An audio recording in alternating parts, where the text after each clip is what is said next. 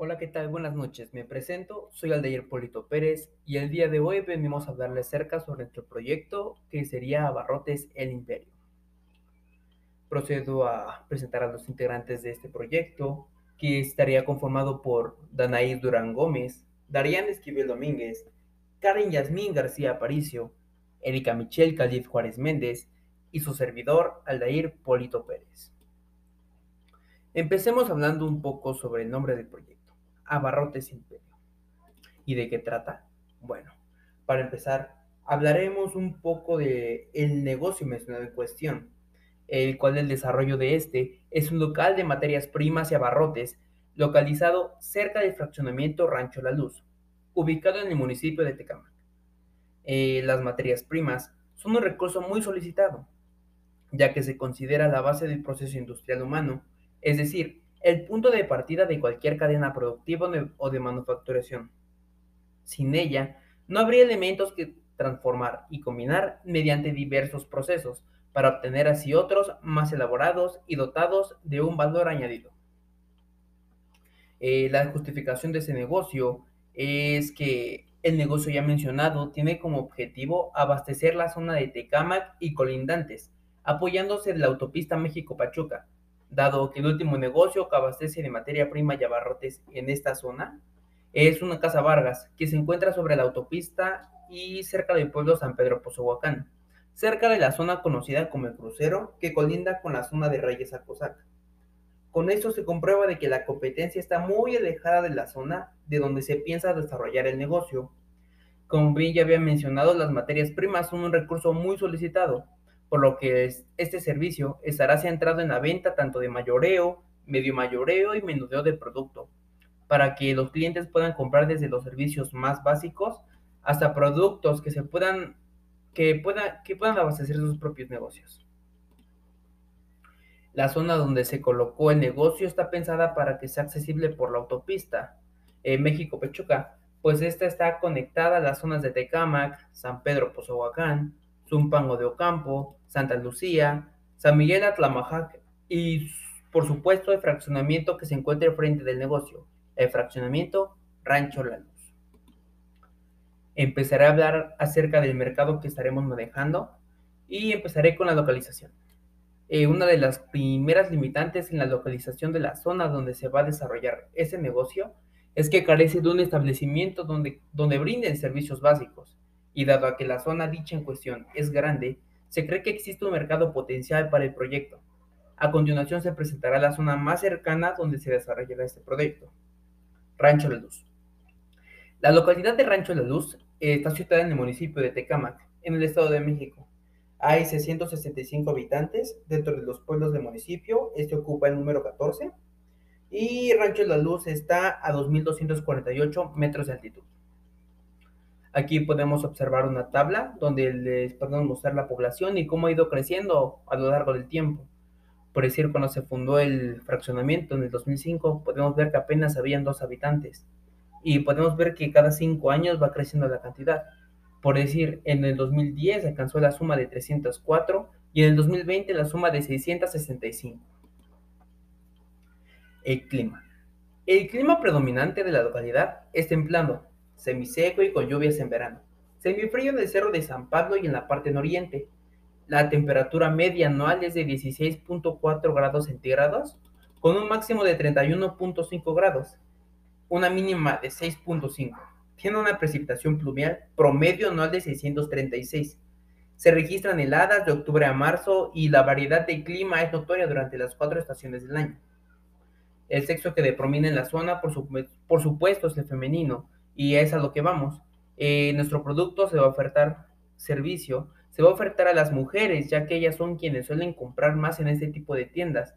En el municipio de Tecámac contamos con 547.503 habitantes y de los cuales 281.983 son mujeres. La edad. El rango de edad será de 30 a 35 años y como bien mencionábamos, este servicio estará principalmente brindado hacia el sexo femenino. Y en esa edad muchas mujeres ya tienen hijos. Y siendo una tienda de materias primas, también se van a vender golosinas, productos para el hogar, eh, productos para hacer comida y como se puede observar, la edad media es de 32 años dentro del municipio y está entre la categoría de 30 a 39, siendo la categoría dominante. La ocupación. Eh, será dirigido a trabajadoras del hogar, debido a que ellas son quienes más consumen ahí, tanto para hacer la comida, preparar alguna fiesta o comprarle un dulce a su hijo. El nivel educativo. Realmente el nivel educativo no será tomado en cuenta, ya que al vender productos de primera necesidad será para todas mujeres sin importar su nivel educativo. Sin embargo, se estima que el nivel educativo dentro de la zona sería de secundaria a preparatoria como máximo. El estado civil tenemos aproximadamente 73.074 mujeres casadas dentro del estado de Tecámac, ya sea por el civil, religioso o ambas, el negocio estará enfocado hacia ellas. El nivel socioeconómico que se maneja sería, se puede ofertar, lo bueno es que se puede ofertar a cualquier tipo de nivel socioeconómico, ya que son necesidades básicas. Pero hablando de la zona en donde estamos ubicados en nuestro proyecto, el nivel socioeconómico es bajo y medio bajo hasta nivel medio por mucho. El grupo de referencia que se va a usar para nuestros clientes sería que se encuentran entre 30 y 39 años, entonces pertenecerían a la, a la famosísima generación X. Comenzaremos mostrando lo que serían las ventas y a continuación podré presentar un pronóstico de la demanda, eh, aquí podemos ver una gráfica y una tabla donde podemos observar el pronóstico de demanda que existe desde el 2004 hasta el más reciente que es en el 2020, donde podemos ver que en el 2004 nuestro pronóstico arrojaba 1322.274 y para 2020 nos arrojó 2379.362. Empezaré hablando un poco de rendimiento y sobre la inversión que se podrá hacer a la hora de poder construir el local. Eh, aquí podemos observar que la infraestructura, podemos añadir los terrenos que nos costarían 600 mil pesos, equipo de cómputo 45 mil, mobiliario y equipo 43 mil 500, estanterías 15 mil, dándonos una cantidad de 7 mil, de 703 mil 500 pesos.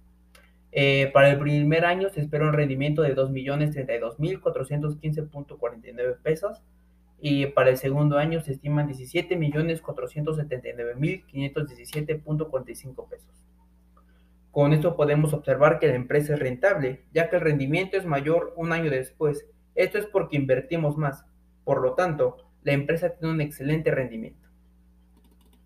Empezaré a hablar un poco sobre las estrategias que tenemos planeado para poder desarrollar este negocio. En este caso, planeamos un FODA, un análisis FODA, donde podemos observar las fortalezas, debilidades, oportunidades y amenazas con las que cuenta nuestro, nuestro proyecto en, en total. Por decir, entre las fortalezas podemos observar que tenemos valores, formación, ambiente laboral, buena organización, calidad de material, atención al cliente, localización, buen trabajo en equipo, buena comunicación y respeto de los tiempos. En las debilidades podemos notar una falta de recursos, vacíos de poder por parte de los jefes, estancados en su zona de confort, toma de decisiones impulsivas, emociones, superioridad por parte de los jefes, compañeros envidiosos, flojera personal, relaciones personal muy aprovechado. Las oportunidades podemos encontrar la localización, la localidad del producto, costos de producción, buena logística en la distribución de, de productos, la alta demanda, la poca competencia dentro de la zona, que son productos fundamentales, se encuentra variedad de productos, trabajo en equipo y equipo de transporte en buenas condiciones.